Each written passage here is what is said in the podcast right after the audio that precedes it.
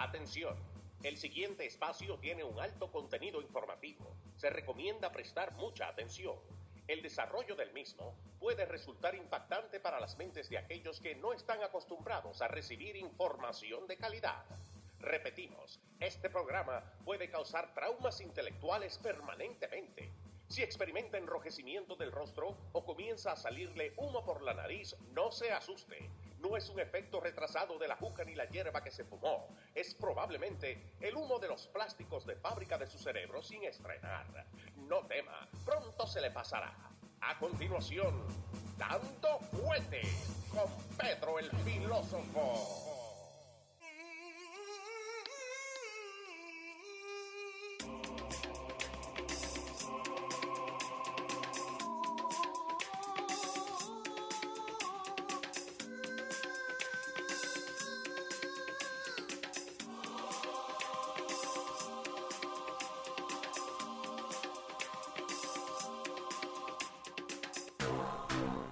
¿Cómo le va, señor? Buenas tardes, don Leo Vichis. ¿Cómo está usted? ¿Cómo está? Bien. Eh, acá, eh, escuchando lo que está escribiendo, bueno, leyendo lo que está escribiendo la gente. ¿Qué dice la gente? Y no, bueno, primero mandando un saludito, segundo ahí que está toda la locura en Nueva York. Eh, más o menos lo que vos, vos me dijiste cuando entraste. Pero ahí tenés la gente que Oh, la gente que ya está hablando de eso Sí, que estábamos hablando. sí, hace Ok, rato, no sí, sabía, señor. no sabía. No Ana sabía. Abreu está por ahí, Félix Genao, Elia Marís, eh, están por ahí mandándote saluditos. Este, sí, una locura Nueva York y sus desamparados, la izquierda y sus desamparados. Eh, San Francisco está peor. San Francisco, sí. O sea, ahí recién, ah, y California ni se diga. California completa. No solo San Francisco, pero California completa. Ahí recientemente, recientemente atraparon el, lo- el, el, el, el stabber, el stabber, eh, el serial stabber. Ok. Era un, un apuñaleador en serie que, Ajá. que había suelto en un, en un área de, de universitaria. Allá en San Francisco. Eh, no creo que fue en Sa- eso era en otro condado de, de- de California. Ok, pero el tipo había apuñalado tres personas, dos de ellas mortalmente muertos, eh, Davis, en la ciudad de Davis, en Northern California. en Northern California. Hispano el tipo, Eh, sí, a ver. lo acaban de atrapar. Entonces, ¿qué es lo que él, él iba agarraba y nomás y Eh, apuñalaba a la a gente? una señora la apuñaló dentro de la casa de campaña, Ah, bueno. a otro señor la apuñaló en un parque donde no habían eh, testigos visuales, a otro muchacho de 20 años se lo apuñaló mortalmente, a los dos señores lo apuñaló de muerte. y Eh, la señora fue, está debatiéndose entre la vida y la muerte, la tercera víctima. David Bro- eh, Brooks, B-R-E-A-U-X, como medio French el apellido. Eh, de acuerdo con la rueda de prensa, Oh, so, en la rueda de prensa dijeron que era latino. parece que es de origen hispano, sí. Eh, Mm, hay una, hay una, una, un- Yo. una tendencia. ¿Cuál es la tendencia? Oh, acaba de pasar lo de Texas, entonces Sí, y ahora. reciente- recientemente viene este otro copycat. Ajá. Eh, imagino yo que la administración Biden estará planeando y considerando fuertemente eh, prohibir all type of assault knife. Sí, no, es, knives are bad for you. hay, que, hay que prohibir los cuchillos de asaltos porque están se están haciendo mass Perdón, te- eh, David era el, eh, la víctima. Carlos Reales Domínguez se llamaba. Ahora sí estamos hablando. Ahí está, Carlos, Carlos Reales Eh, Domínguez. in the house. Sí, señor. Carlos Reales Domínguez. Ese es el. no, porque ahorita me crucifican aquí. Sí, no, Pedro, no, no, por eso dije, lo Le busco. está echando todos los crímenes a los hispanos. Eh, no, no, esos muchachos son buenos. Pero entonces voy a decir que este es un copycat del otro. Mm, bueno, O, o, te- o no tenemos un problema ahora. hay un hay un tema de de, de, de un entitlement, eh, un cierto comportamiento delincuencial que se contagia. Ok. Se contagia. Sucede lo mismo cuando eh, están estos crime spread de, de- de minorías en la comunidad afroamericana, por ejemplo. Tú tienes un afroamericano que puede de que, o, o un grupo de afroamericanos, porque la mentalidad, el, el latino tiende a ser más cuando, de- Cuando te deteriora en un comportamiento criminal, el latino tiende a ser más u- u- u- a kind of a lone wolf. Ok. So, yo solo lo hago, sí, no, unos no locos, en patota, no junto. locos solo, a menos que sea el tema de las gangas. Ok. A menos que sea el tema de las pandillas, como el caso eh, eh, de la pandilla, ni siquiera aún el tema de la pandilla. Eh, ahora, con, con el ataque a las casas de la pandilla, perdón, a las, a las fuentes de la pandilla, que era El Salvador, ahí era que estaba el breeding ground. Sí, de la- Ahí donde ya venían endoctrinados, ya exacto, venían exacto. tratados y todo. Cuando en los Estados Unidos había un, cri- un clima Ujú. de enforzamiento a la ley, el pandillero no se sentía seguro aquí. No. Entonces, una vez deportado en Latinoamérica, delinquía allá y se acumulaban allá y extorsionaban allá. Pero ahora es lo contrario. Ahora vienen acá a hacerlo. Ahora, como hay un tema de seguridad en El Salvador. Ahora el pandillero viene a los Estados Unidos a hacer su, sus fechorías que por nostalgia, porque tú sabes que está la nostalgia criminal. ¿Cómo, Sí. cómo que nostalgia criminal? El criminal cuando está en un ambiente tranquilo que le que se extraña en los, las, las fechorías que hacía en grupo. Ok. Entonces- Extraña. Claro, claro. Wow, loco. ¿Te acuerdas cuando nos metíamos en las casas? Sí, loco. ¿Te acuerdas, loco, cuando nos llevábamos todo? Sí. La chamaca que violamos, ese tipo de Y cosas. así hablan. Eh, digo yo, me imagino. Estoy aquí imaginándome un Al Gore entre, la, entre los delincuentes. Eh, en la Florida hubo un chofer Uber. Un Uber Eat Delivery, Ok. que uno muchacho de, de uno del- de, la, de la Mara lo, lo cuando le fue a llevar la comida que pidió lo, Sí. lo descuartizó. Uf. La la- misma Mara. No, un solo, Uno solo. un solo, Lone Wolf. un, un solo. Ay, no. Lo cortó en pedazos, Sí. en pedazos, lo desmembró, Ujú. Lo desmembró en, con, creo que con una sierra de construcción. Y, pero, y ahora todo esto Lone Wolves, ¿no? Porque ahora, eh, obvio, la tendencia, ¿no? Que se están fijando que solamente los, los latinos, los indocumentados, es que están haciendo esto. No, lo ¿Por que qué? pasa aquí, eh, Leo, Porque se están enfocando en eso, solamente. mira qué es lo que pasa. El tema no es el enfoque en el indocumentado. Ok. El problema es que ante una situación de crimen.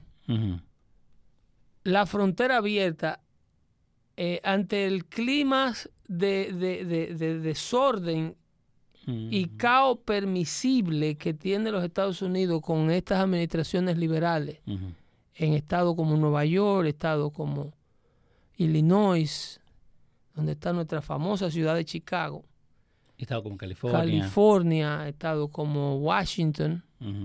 Y, y estos, estos, estos estados, Oregon y todos estos estados donde hay una permisibilidad de la de la vida delincuencial prácticamente, porque cuando tú le permites a la persona el tema de lo que hablábamos en el show pasado del uso libre de drogas, Sí.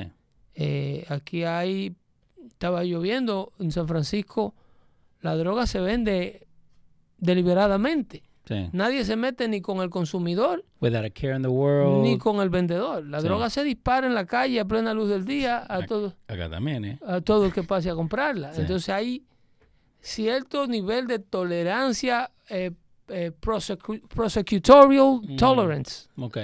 O sea, entonces que vos estás ayudando cierto a que nivel esto de tolerancia eh, prosecutorial, ¿cómo, ¿cómo se diría eso? Eh, de, de, de, de- de enforzamiento de la ley Sí. hacia ese tipo de crimen. Y entonces el- eso lo que degenera es en un caos social. Entonces con, el, con la frontera abierta como está prácticamente, viene a agravar el problema y viene a verse eh, desde una distancia muy lejana el tema de que criminales que no están supuestos a estar en el país, Fiscalíamente. Eh, fiscalizadoramente, o Eh, o fiscal- yeah. eh, hay una tolerancia fiscal, Exacto. pero no fiscal de dinero, sino fiscal de, de, de enforzamiento de la ley. So, vos decís que eso ayuda a que esta gente decida venir a estos lugares y en eso subir No, el... ayuda a que se note más. Que se note, ok. que se note Vamos. más cuando el delincuente que no está supuesto a estar en el territorio nacional Sí. o porque ya ha sido deportado en múltiples ocasiones, como en el caso de los cinco de, de, de, De este, estaba- Texas. De Texas. ese muchacho tenía cinco deportaciones previas y tenía, estaba haciendo uso de una identificación consular, Sí. de acuerdo a las autoridades. O sea, el, el- Estado de México, el gobierno mexicano, en su sede consular, le emite una identificación con credenciales eh, diplomáticas, porque es- qui- Ujú. quiérase, si se quiere llamar así, no es que el tipo es diplomático, pero sino una sede diplomática le da una ID a un criminal eh, Sabiendo que es criminal. corroborado. Sabiendo que es criminal. ¿Entiendes? Con esto, Con este ID, tú te puedes movilizar con estos estados liberales donde a todo el mundo ahora le permiten sacar licencia de conducir y ya tú tienes un ID para que te emitan un carnet de conducir. Sí. No, exacto. Con, ¿Entiendes? con o sea, no hay... Lo que te quiero decir es que con, la, con la tolerancia al crimen y con esta frontera abierta y con este gobierno que tenemos, no hay un escrutinio. El criminal se arriesga a volver a los Estados Unidos a sabienda de que no le espera cárcel si las autoridades los agarran. no le espera nada. ¿Entiendes? Entonces, está el tema de los garaways, como te digo. Sí. La frontera cruzan aquellos que cruzan por un checkpoint, por un punto donde lo procesan ahora con el Title 42, Ujú. eh, el- el- la, la expiración del título 42. ¿Qué es el título 42? Ujú. Esto es una ordenanza, o sea, un decreto que estaba presidencial, que venía desde la administración Trump, producto de la pandemia. El título 42. El título, la, la- la ley 42 federal para los inmigrantes que cruzaban ilegalmente la frontera fue una, una prerrogativa por parte de la administración Trump para por lo menos tener un tiempo de hacerle una cuarentena al que cruzaba. Eso no era que entran, pasan y No, chao. no. Cuarentena. El, el título 42 le daba una, una oportunidad a la, a, la, a la Guardia Fronteriza de procesar al migrante eh, por 40 días para asegurarse de que no venía contagiado Mm. antes de, su- de ser llevado a una audiencia dentro de la población. Ok. ¿Ok? Entonces, cuando llega Biden, este mismo, esta misma ley, el título 42, lo que le llaman Title 42, que era para ese mismo tipo de, o sea, hacen uso de la ley 42 Ujú. para tener prácticamente una, una permisibilidad de, ok, lo que tenemos que hacer es ampliar los centros de proceso Ok. y tener gente aquí por 40 días Ujú. Y lo van, lo van procesando con colores a medida pasa el tiempo. Ya te está alerta Sí, roja, lo rojo, naranja, amarillo, y van hasta que le van Hasta pasando los días de irse. Cuando le llegan ese, el fin de los 40 días, Sí. lo sacan a una audiencia donde un juez le dice que entró ilegalmente, él presenta una petición de asilo, eh, en muchos casos inventada, porque más de un 90% de estos migrantes no tienen un caso de asilo, no tienen el asilo. Eso es- decir que lo están diciendo solamente para entrar. no hay un caso de asilo y ellos saben que no lo van a poder demostrar. Lo que pasa es que la izquierda quiere crear un caos con el tema de inmigración, permitiéndole al máximo de inmigrantes indocumentados que crucen.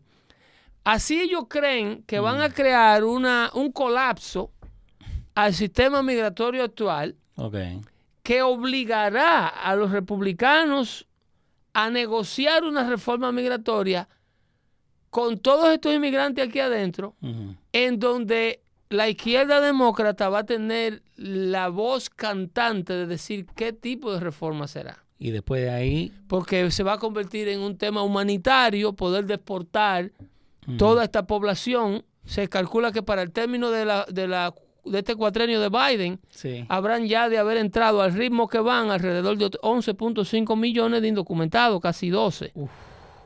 Encima de unos 14 o 15 que habían. Sí. Entonces tú vas a tener una población. me dice que han llegado en el último año lo mismo que había allá acá. No, super, eh, su pasa.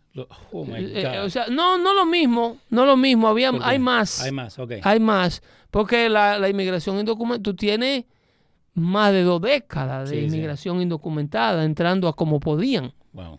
¿entiendes? Pero 20 años no es lo mismo que cu- 24 meses. No, no, no, para nada. Este hombre en lo que lleva de gobierno tiene casi 7 millones de indocumentados dentro. Wow. Entonces el ritmo lo único que hace es acelerarse. Y la Casa Blanca dice cualquier cantidad de mentiras con tal de hacer una rueda de prensa. Y la Karine Jean-Pierre, esa, ¿cómo se llama? La secretaria de prensa de la Casa Blanca, dijo que la inmigración ilegal ha, ha des- ha descendido en un 90%. Digo, pero ¿será loca? Sí, es verdad. ¿De dónde saca esta tipa ese comentario? ¿De dónde sacan esos números? Y, y hace un argumento, una vaina de señora. Corinne Jean-Pierre. Karine Jean-Pierre, la, los- la inmigración indocumentada eh, tiene un excedente de más de 130 mil inmigrantes indocumentados en lo que va de año en comparación al año pasado. Ok.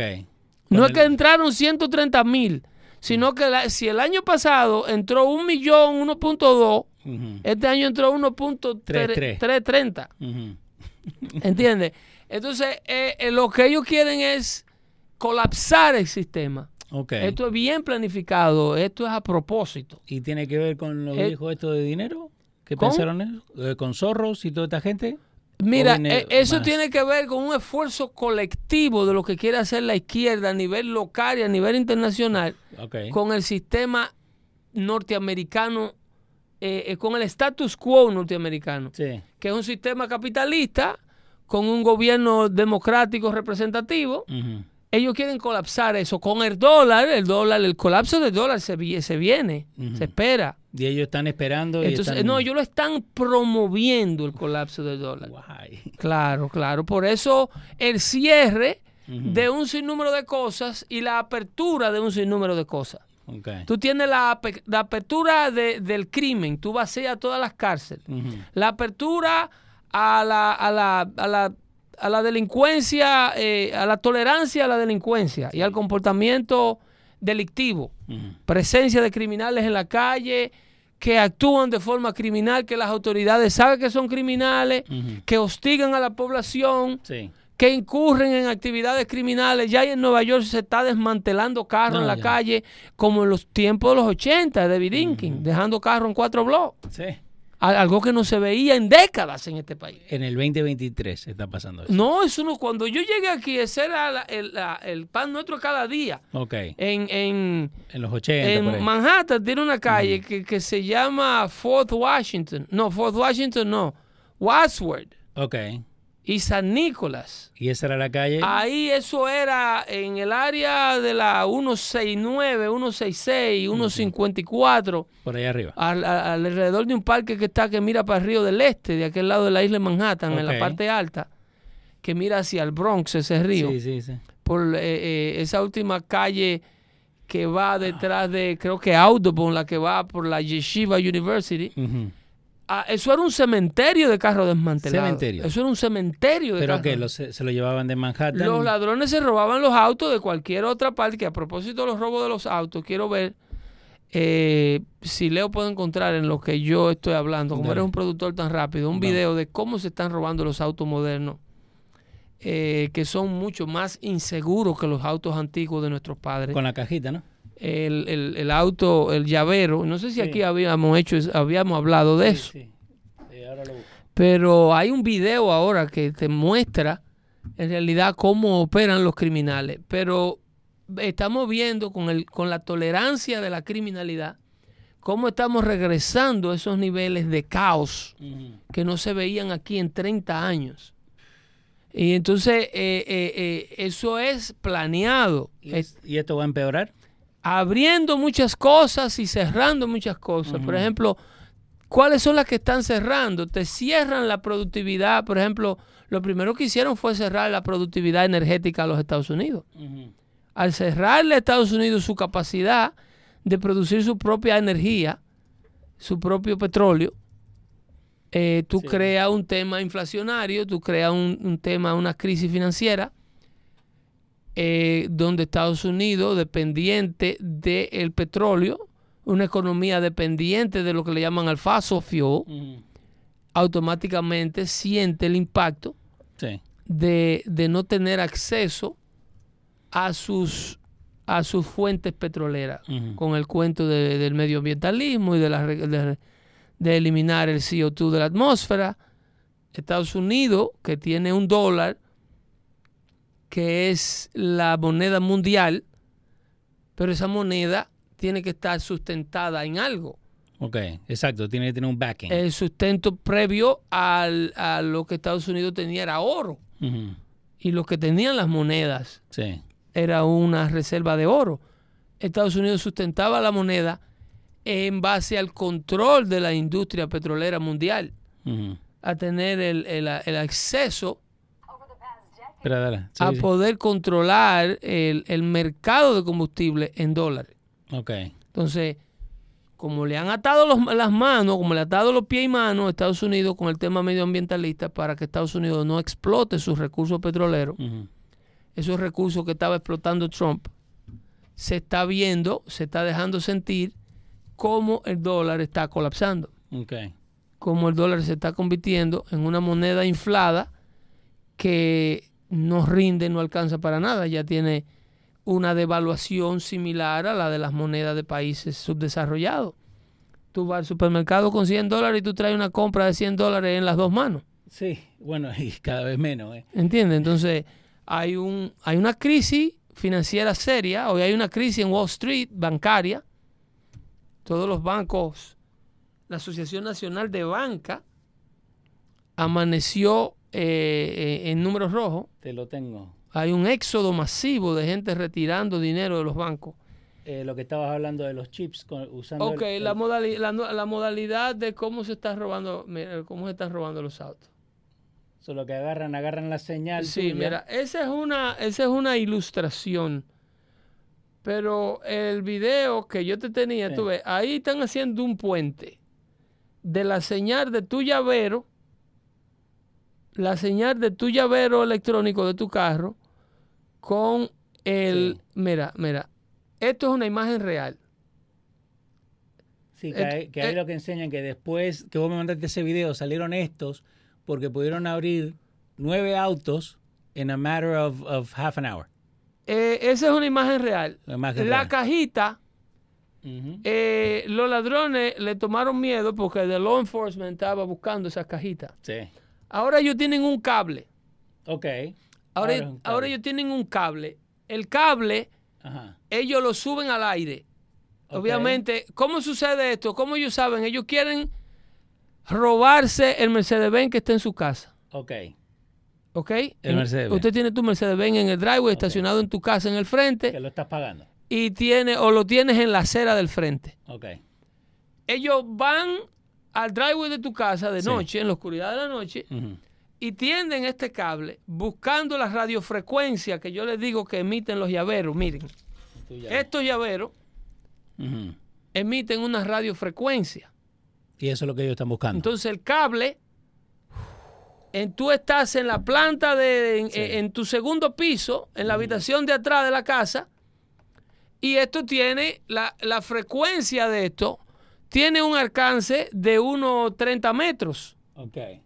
Por si tú quieres prender el carro remotamente, Sí. tú oprimes un botón y le manda la señal al carro. Te acerca a la ventana del frente de la casa, le mandan la la se- señal al carro. Pero vos decís que están tirando.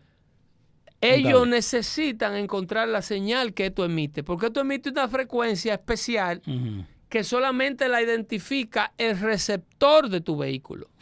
Ok. ¿Ok? Dale. Entonces lo que ellos hacen con el cable o la cajita que vimos en el video es que la frecuencia que este emite la copia la No. caja o el cable que tiene el ladrón afuera en el driveway con la antena buscándola. Ok. Cuando él encuentra la señal de tu llavero, Sí. automáticamente esa frecuencia la tira de su cable a un receptor que está el otro ladrón parado al lado de la puerta de tu carro Un empty one. y entonces la repite. Oh, wow. Va de tu llavero al cable antena, del So- cable antena al nuevo receptor, del nuevo receptor a la cabeza del guía de tu auto donde está Sí. el recibidor de tu carro y ahí mismo los seguros hacen plap, plap y So, abren. entonces, no era como antes que un martillo, que esto, que Antes había que forzar una puerta, Sí. había que romper el llavín o cortarle una llave maestra, se le complicaba la situación al ladrón. Y hoy en día, tecnología. Entonces hoy en día te cobran 50 mil dólares por cualquier carrito y es tres veces más inseguro. Sí. Porque cualquiera puede entrar, Porque puede salir. todo esto está en un programa de computadora que en el black web, en el internet oscuro, toda esta gente bajan esta frecuencia y saben en qué frecuencia trabaja el llavero de la Toyota, el llavero de la Mercedes y simple y llanamente tienen un receptor que programa. Eh, So, si ellos quieren robar un Mercedes, van a tener un receptor Mercedes. Ahora mismo las tarjetas de crédito son más seguras que cuando se copiaban con la máquina que le hacía la fotocopia de carbón. hoy en día. Más insegura. Más insegura. Más insegura, Oh, perdón. ¿Cómo que más insegura? Claro, porque lo- el ladrón que hace la tecnología de seguridad para proteger tu sistema bancario es el mismo programador que se lo vende a los delincuentes. Como que el mismo. Claro, ese es el que anda con el escáner, escaneando la tarjeta. El tipo que está parado atrás de ti en la fila del supermercado o en la tienda por departamento, tiene un escáner en los bolsillos y, y lo que está leyendo la frecuencia de la cartera, de la tarjeta que tú tienes en la cartera, visible. So, no necesita ni robarte No la necesita cartera. ponértele la mano a la tarjeta. Ay, Pedro. ¿Entiendes? Acá, acá- Te la escanea, te la pasa por el bolsillo y si tu cartera no tiene un bloqueador, Sí. como hablamos en el show ese que hablamos, hay un- unos forros, hay una tela Sí. que evita Como una bolsa. que la frecuencia de tu cartera, no, las carteras tienen un forro. Mira, tú ves esa, esa tela, Sí.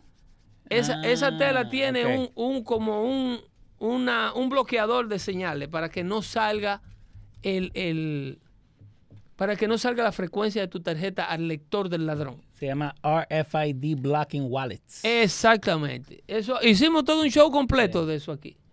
Entonces, estamos mucho más vulnerables. Lo, ¿Cómo impide eh, que tu, el robo tuyo de, de tu información financiera no es porque las tarjetas sean seguras? Es porque los bancos tienen un, fire, un firewall, Sí. o sea, tienen Como una pared. un warehouse completo Ujú. edificios completos llenos de, de, de, de, de- ¿cómo le llaman? De, de, De servidores. de cyber securities. Ah, ok. De la gente que hace la Eh, seguridad. detectando eh, eh, eh, Es- posibles scammers. ok. eh, todo el día sentado en una pantalla de televisión, bloqueando gente tratando de robarse su identidad. Si usted se fija, el banco a veces le manda a cambiar su tarjeta de débito si usted haberla solicitado. Sí. Le mandan una nueva. Because you're at risk. y le dicen, bota la que tiene, que la tuya está comprometida.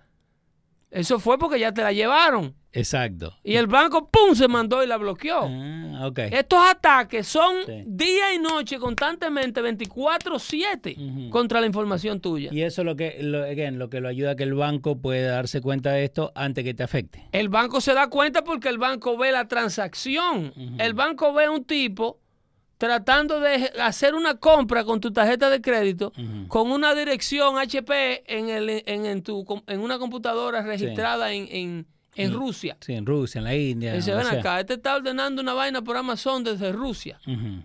Y a la, la tarjeta la acabaron de usar ahorita en Home Depot de Patterson. Sí. No, it doesn't match up. Eh, ¿Qué es lo que está pasando? Entonces, Exacto. inmediatamente, ¡pum! A, a un bloqueo. Bloquean esa transacción, le dan decline.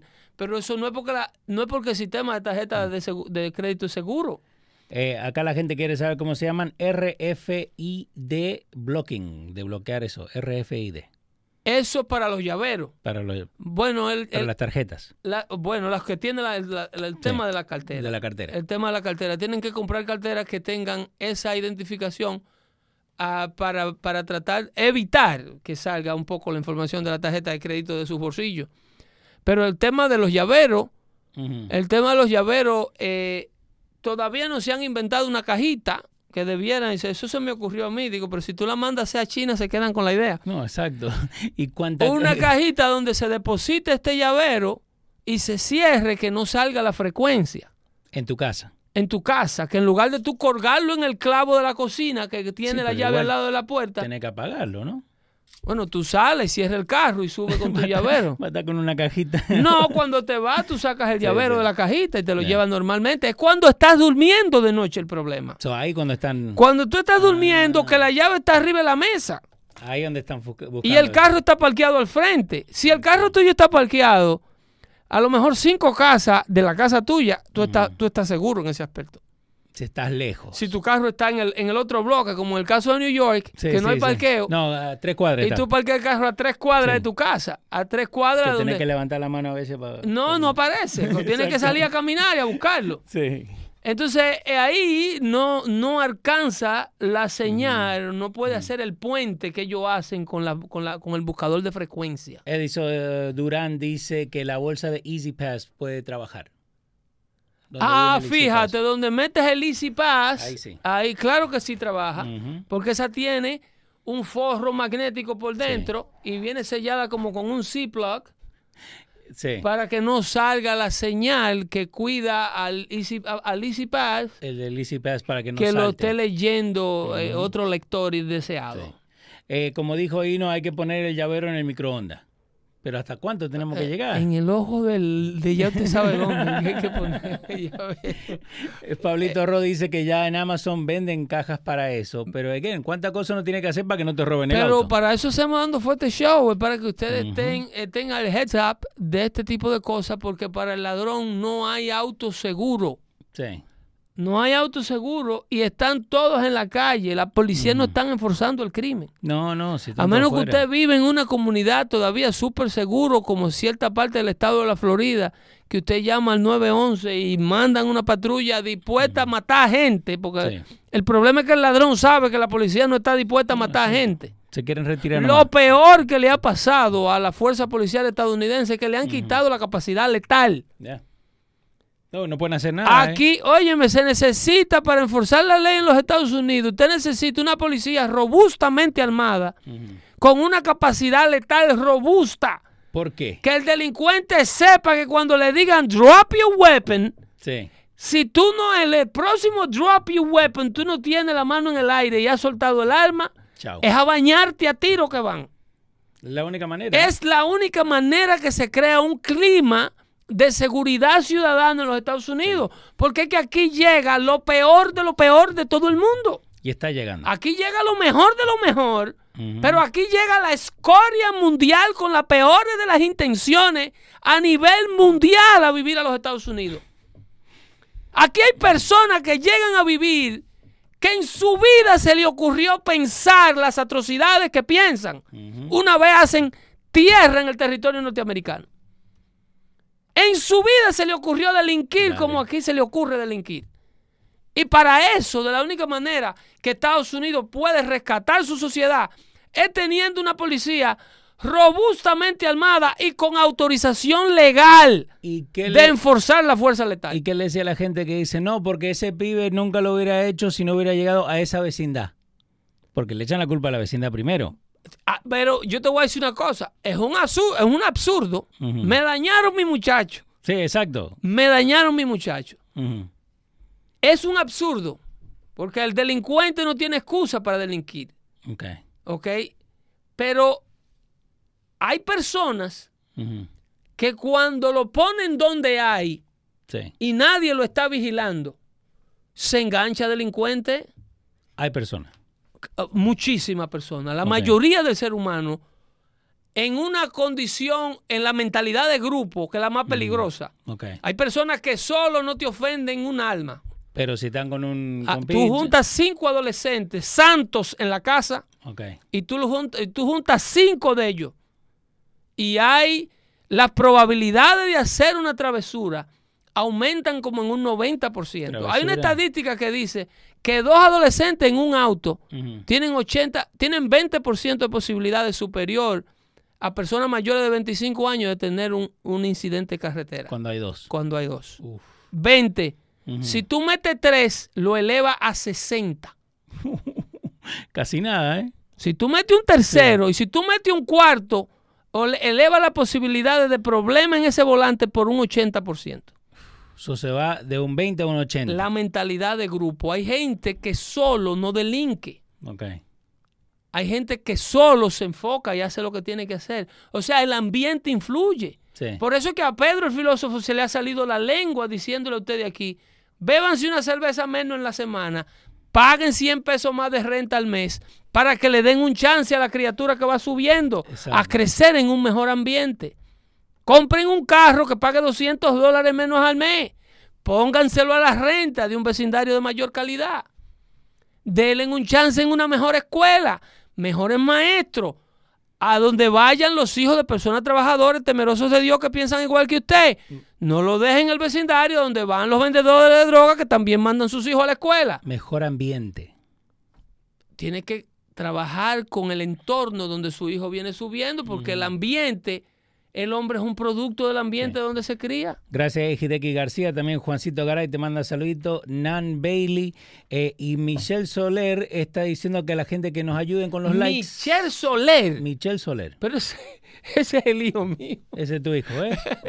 Está bien, gracias, Michelle. Ya, ya lo asusté, ahorita se va. José Escobar también está por ahí. Ese es el hijo mío. Y Joel Pérez. Gracias, mi amor, por escuchar a tu padre. Sí.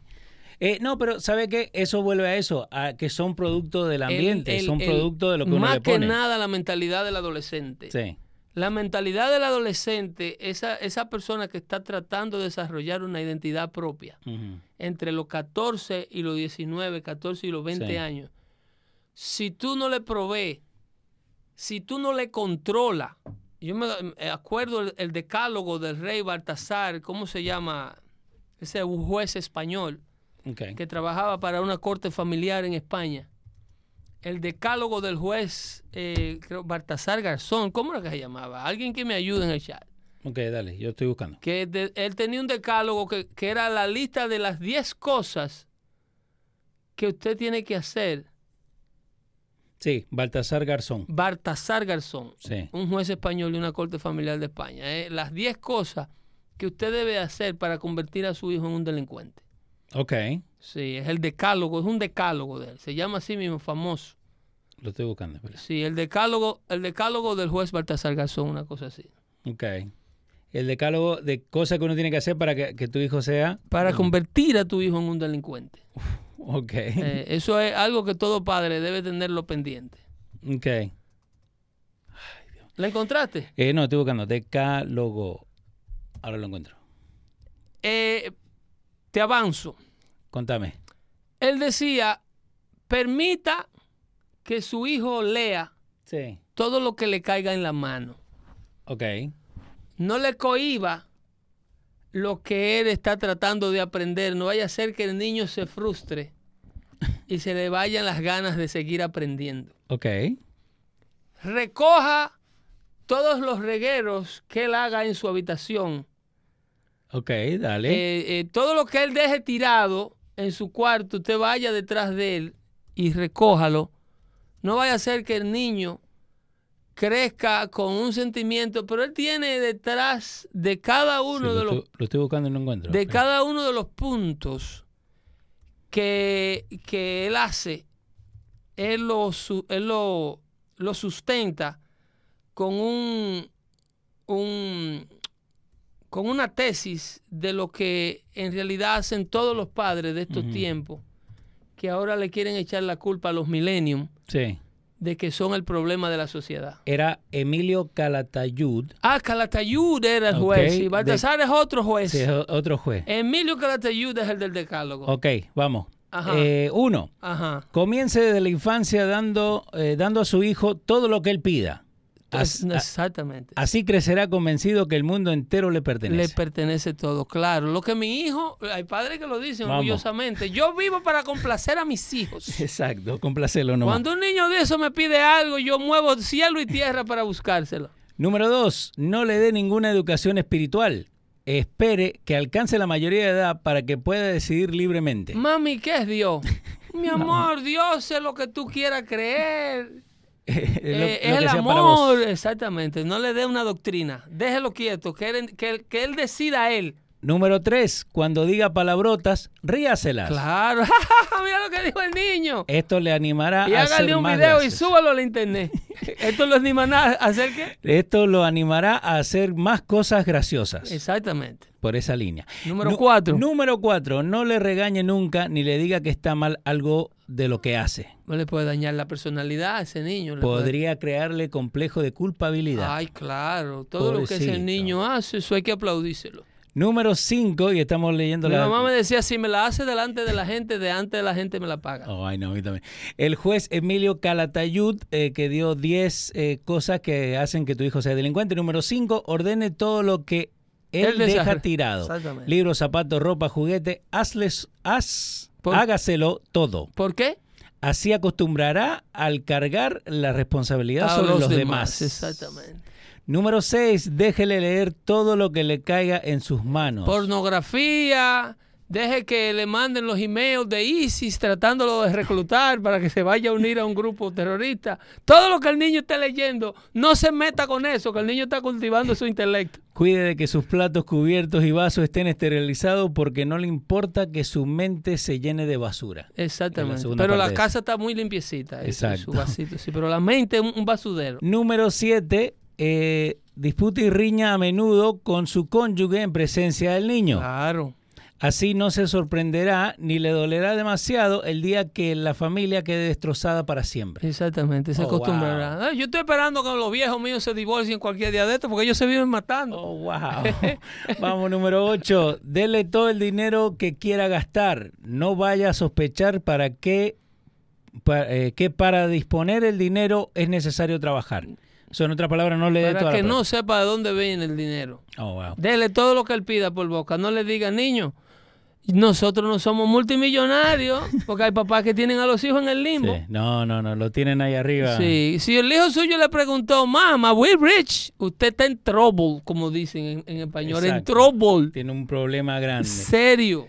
Eh, número 9, en las 10 cosas de Ca- Cal- Caladuyid, eh, el juez. Número 9, satisfaga todos sus deseos, apetitos, comodidades y placeres. El sacrificio y la austeridad podrían po- producirle frustraciones. Ese pesa, Pedro. Ese pesa, el número ¿Cuál, 9. es- cuál es el número 9? Satisfaga, to- eh, satisfaga ¿eh? todos sus deseos, apetitos y comodidades y placeres. El sacrificio y la austeridad podrían producirle frustraciones. Ah, claro, claro. Póngaselo todo fácil. Sí. Todo fácil. Eh, acá Ramón Alcántara dice, mi hijo tiene 22 y mi hija 19, con una sola mirada ya saben y me dicen sorry, mom. No lo ponga a estudiar, deje que un tutor le haga las tareas. Eh, y la número 10, póngase de su parte en cualquier conflicto que tenga con sus Ah, profesores y ah, vecinos. Ah, esa es la madura. Hay papá que ese niño le llega con un con una lagrimita a la casa porque el profesor los regañó y, y van y se comen ese profesor. ¿Cuándo fue que le escribió esto? ¿eh? ¿Y por qué que no eh, que eh, póngase siempre de su parte para qué? Eh, piense que todos ellos tienen perjuicios contra su hijo y de verdad lo que quieren es fastidiarlo. Claro, todo el mundo odia a mi muchachito. Si yo no lo defiendo. Ese lo parí yo, dicen ellos. Oh my God. Ese lo parí yo. Emilio Cala- Calatayud. Calatayud. Escribió eso en el 90. Oh, wow. Eso es del 90, de los 80 escribió ese decálogo. eh. Eso, eso debe de ser eh, eh, un, los 10 mandamientos de toda Sí. aula de clase y de toda Sí. sala de casa eh, eh, para, para criar. Porque es que no hay, mira, no hay licencia para parir un muchacho. Exacto. Usted tiene licencia para conducir un auto, eh, para pasearse y moverse Para libremente. Portar un arma. Tiene licencia para trabajar en casa de otra persona, pero debieran dar licencia para parir. Pero no la dan, Pedro. Deberían, usted salió embarazado, piensa salir embarazada. Usted tiene que hacer ciertos cursos de paternidad y responsabilidad personal. Franco Porque usted es loca Dale. y el papá de ese muchacho es loco también y van a traer un loquito al mundo. Y son babies having babies. Ciego guiando ciego. Ujú. Esto es un problema serio, seriosísimo que tiene la sociedad. Franco, Franco Granados te tiene una pregunta. Dice, ¿ustedes creen que esa forma de corrección ya nunca más volverá? Eh, lamentablemente la pregunta de Franco es retórica, pero tiene mucha razón. Eso nunca más volverá. No. No, somos más débiles como sociedad. eh, porque esa forma de esa ausencia de todas esas correcciones, si tú te fijas, él pone el tema Dios en segundo. Yo lo hubiese puesto en primero, en el orden de los decálogos. Ok. Si usted quiere criar un delincuente, no le dé una base espiritual a sus hijos. Ese para vos fuera el uno. Ese fuera el primero. Ok. De- eh, amarás a Dios ante todas las cosas. Ok. A- Amarás a Dios sobre todas las cosas y las demás cosas vendrán por añadidura, de- de- decía Jesucristo. So, ese también fuera el número uno. Uno, si tú, Sí. si estás ahí adelante, ¿qué es lo que le ha pasado a la sociedad moderna? La sociedad moderna perdió la espiritualidad, perdió su conexión con la creación. Entonces, como no hemos puesto a demostrar la evolución, y tú tienes el internet lleno de personas filosofando, Sí. y tienes los debates, Filósofo de keyboard. tú tienes los debates inclusive entre profesionales de la fe, Yo veo pastores y grandes teólogos discutiendo ateísmo y discutiendo la fe en canales de televisión y en shows de televisión. Sí. Eh, eso es antibíblico. Lo que están haciendo. Debatir la fe, defender al evangelio ante un ateo, ir a un fórum Ok. de, es antibíblico. de por qué Dios existe versus un ateo es antibíblico. ¿Por qué? Porque Dios no necesita ser demostrado. No, pero te digo, ¿dónde eso está en, En la, Bi- la Biblia tiene muchísimo, por ejemplo, el apóstol Pablo, Vamos, que like this. el, el apóstol Pablo en su carta a los Corintios eh, habla claramente de que el, el evangelio, el evangelio de la salvación para los que están muertos en la carne, o sea, para los que no creen en él, para el mundo Ujú. es locura. Concéntrate a vivir en la locura de la predicación, dice Pablo. Dale. Y no te enfoques. Y Jesucristo le dice a los apóstoles en el Evangelio de Mateo, a casa de gentiles no entre. ¿Quién era un gentil? Eh, eh, después, eh, el- el- los judíos todavía nos dicen gentiles a nosotros, A nosotros. porque ellos creen que Jesucristo no ha venido. Ok. que el Mesías no ha venido. Pero nosotros, los que creemos en Jesucristo, entendemos que ya nosotros somos parte del pueblo de Dios, que una vez tú entiendes que Jesucristo vino, que Dios se encarnó y dejó que se lo mataran por nosotros, De ahí viene la palabra gente. De el, gentil. el- el gentil era un término que en el hebreo era discriminatorio ah, para describir a aquellos que estaban fuera de la fe judía. Ok. ¿Ok? Que yo lo he escuchado en inglés, que es Gentile. Gentile. Sí, sí. Eh, Eso es derogativo. ok. eh, eh, para describir a aquellos que no estaban supuestos, porque los judíos eh, se supone que ellos son el pueblo de Dios, Sí. pero para tú ser pueblo de Dios, tú tienes que seguir a Dios, Exacto. tú tienes que creerle a Dios. Entonces Dios vino y ellos no le creyeron. Entonces, en el Evangelio de Mateo, Jesús habla claramente, a casa de gentiles no vayáis, le dice a los apóstoles, refiriéndose a toda aquella persona, gentil para Jesucristo era una persona que no lo aceptó a él como hijo de Dios. Que no le. Independientemente si nació en Damasco o si nació en Jerusalén o si nació en República Dominicana. Si no Si mí, aceptaste a Dios como tu único Salvador, ya tú no eres un gentil, ahora tú eres hijo de Dios. Ah, ok. Ahora tú Solo eres, llamado do- hijo de Dios. Dos formas. ¿Cómo? Dos formas nomás. O gentil o hijo de Dios. O eres hijo de Dios o estás en el mundo, gentil, muerto en el Mm. pecado, como tú quieras llamarte. Sí. Entonces Jesucristo le, dijo a los apóstoles, a casa de gentil no vayáis, le, de- le dijo. Si, si fuereis y se negaran a escuchar Dale. su- tus vuestras palabras, o sea, palabras, Ujú. Salir de allí y sacudir el polvo de tu sandalia. Ok, eso salí de ahí. ¿no? Venir. El, el evangelio no es para obligárselo a nadie. Dale. Way, Ramón Alcántara le está encantando que está letra por letra esto. El evangelio no es forzado, eso no es... eh, eh, si tú no estás dispuesto a hacer un apartheid, si tú no estás Sí. dispuesto a, a reconocer tu condición de perdido, no hay nada que Dios pueda hacer por ti.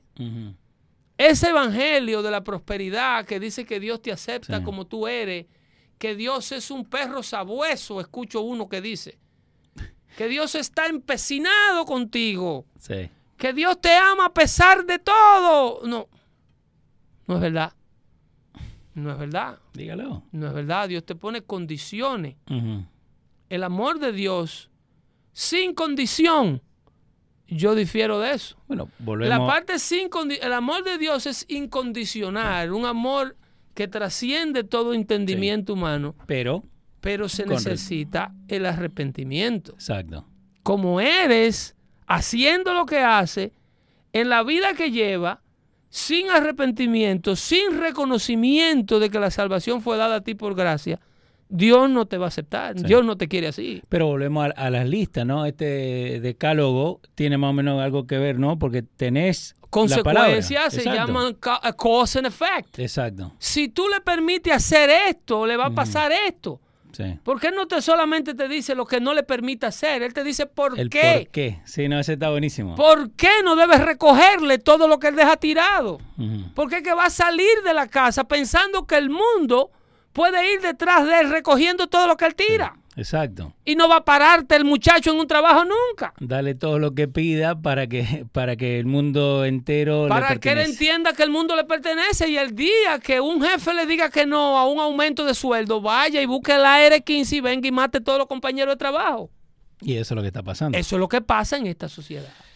Ay, Así Pedro. es que, señores, se nos fue el tiempo. Ay, Pedro. Eh, Dando Fuerte Show es un espacio muy agradable Sí. en donde pasamos un tiempo muy ameno eh, compartiendo información de calidad con todos ustedes. Eh, así que, pero el tiempo se nos va rápido. Lamentablemente, somos prisioneros del tiempo y el tiempo se va. Sí, señor. Pero, Así es que aprovechémoslo porque lo que no se hizo hoy se puede hacer el próximo martes. Y a causa en efecto, porque si levantan algo del piso, No recojan nada del piso porque están envenenando.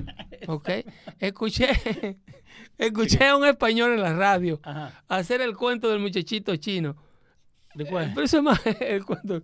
Ah, El muchachito chino, que abran los ojos con el muchacho chino. Digo, ese, ese parece que escuchó a Pedro el filósofo ahora. puede ser, puede ser. Se cuida mucho, señores. Dios lo bendiga. Se le quiere de corazón. Bye bye.